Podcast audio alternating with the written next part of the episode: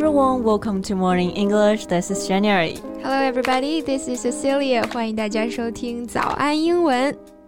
如果你突然打了个喷嚏，那一定就是我在想你。你也被这首歌洗脑了。Yeah, I just can't help it. 爱就是由我常烦着你。Yeah, it's such a earworm. 像这种萦绕在脑海、久久挥之不去的曲调，就像是一只住在耳朵里面的小虫子。所以呢，我们就把它叫做 earworm，耳朵虫。嗯，不过也是因为我们确实被甜美教主王心凌给甜到了哈。它绝对算是千禧年之后那一代学生的青春记忆了。And she brought back all those memories. 是的，感觉自己又瞬间变回了当年那个追星的小朋友。so how about in today's show we go back in time and check out some shared memories of the past? Great idea. 那今天呢，我们就来一趟怀旧之旅，一起来回味学生时代跟追星有关的记忆。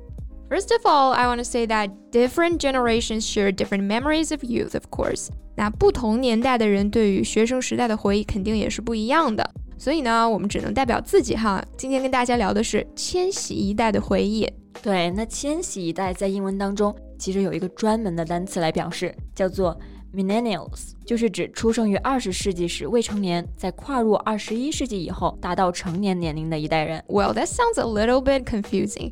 You can just understand it as people born in the 1980s or 1990s，其实就是我们说的八零后和九零后哈。那因为它通常表示的是一个集体的概念，所以大多数的时候都是以复数形式出现的。没错，millennials 也称作 Gen Y，这里的 Gen 其实就是来自于 generation 这个单词前三个字母，表示一代人。So, what's your typical memory of your school years as a Gen Y? Well, as we said at the beginning of the show, the pop music was definitely there in our memory. 千禧年代可以说是唱片业发展的黄金时代啊，流行音乐逐渐渗透到我们的生活中。I remember we talked a lot about our favorite singers and actresses after school. 对，如果自己喜欢的歌手出了专辑，就会攒零花钱去买。 不过那个时候啊，有的时候还是买的那个磁带。对，都不知道现在一零后的小朋友还知不知道什么东西是磁带哈？For those who don't know, it's a small flat plastic case containing tape for playing or recording music or sound. yeah, and in English, it's called a cassette. 那放磁带的机器就叫做 cassette player。嗯，有些同学除了天天听他们的歌，还会喜欢买很多明星的贴画。so you can actually see their idol everywhere on their backpack, on their pencil box, anywhere they can make space for it. 嗯，像这种贴纸、贴画，英文当中呢就叫做 sticker。stick 做动词表示粘贴，那加上 er 这个词尾变成名词 sticker，用来粘的东西，所以也就是贴纸啦。Yeah, and we would actually impersonate stars，因为那个时候港台明星比较风靡嘛。 所以有些同学就会去学他们的港台腔。对，这里的 impersonate 就是表示模仿、假装。像更小的时候啊，我们还会披着妈妈的这个纱巾啊，模仿古装剧里面的美女。We try to impersonate beauties in historical dramas, which is hilarious when we look back at it. Yeah, funny but cute as well. 而且那时候啊，女生都会学台剧女主角留那种厚厚的刘海。Which was really annoyance to the teachers, right? 是的，老师呢估计恨不得拿把剪刀全给剪了啊。那这种厚厚的刘海，英文当中呢就叫做 bangs。没错，就是宇宙大爆炸 Big Bang，这个 bang 加上一个 s，bangs。那这个主要是美式英语里面用的比较多哈。那英式英语里面呢会用 fringe 这个单词。没错，那要注意这两个词用法上面的一个区别。bangs 它一般以复数形式出现，而 fringe 是可数名词，一般以单数形式出现。For example, I'm thinking about getting a fringe. Seriously? No, just an example sentence. No, I mean you can really give it a try. A fringe may go well with your style. Okay, I'll consider it. Oh, by the way, do you know the word fringe has another meaning? What meaning? Well, fringe 它作为形容词还可以表示非主流的。What？那不巧了吗？非主流的一大标志就是刘海，结果非主流和刘海都是 fringe 这个词。其实此非主流，非彼非主流啊。虽然我也没有搞清楚我们上学时风靡一时的非主流到底是个什么东西，但 fringe 表示的这个非主流的，其实就是相当于次要的或者说外围的。Oh, I see. Like fringe groups would mean less important or less popular groups.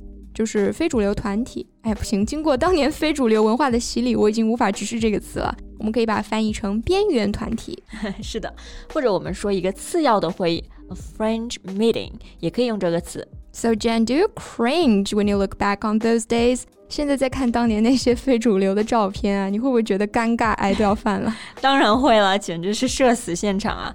我觉得你用的这个词就非常好，cringe 就相当于我们现在常说的尴尬症犯了，或者说社死现场。Yeah, it's the mixture of disgust, embarrassment, and awkwardness. Yeah, cringe 是一个不及物动词，所以我们可以说 somebody cringe，或者是 somebody cringe at something。比如说这些土味情话让我觉得尴尬。I cringe at these cheesy pickup lines。嗯，有点扯远了啊，说回追星。 Although everyone was more or less interested in several stars, some of us, however, showed extra enthusiasm when it comes to the star they like. 这个应该就算是比较早期的追星了哈。Yeah, not as fanatical as the thing we call 饭圈 nowadays.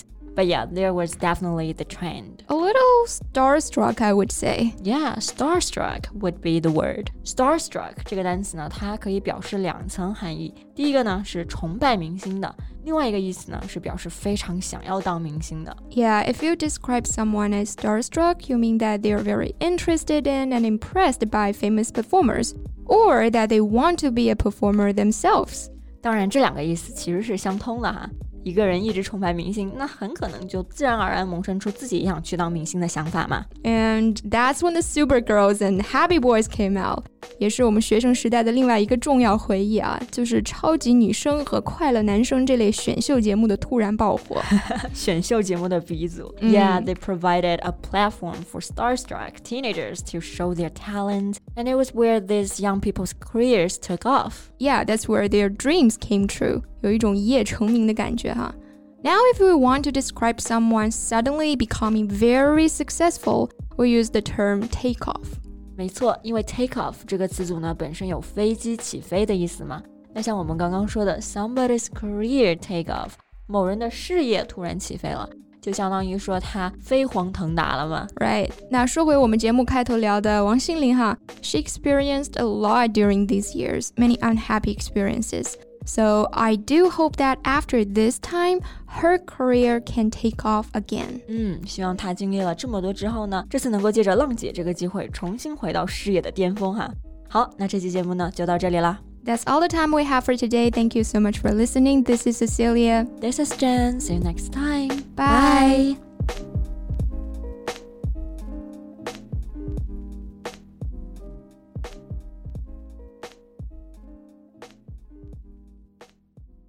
This podcast is from Morning English. 学口语就来早安英文。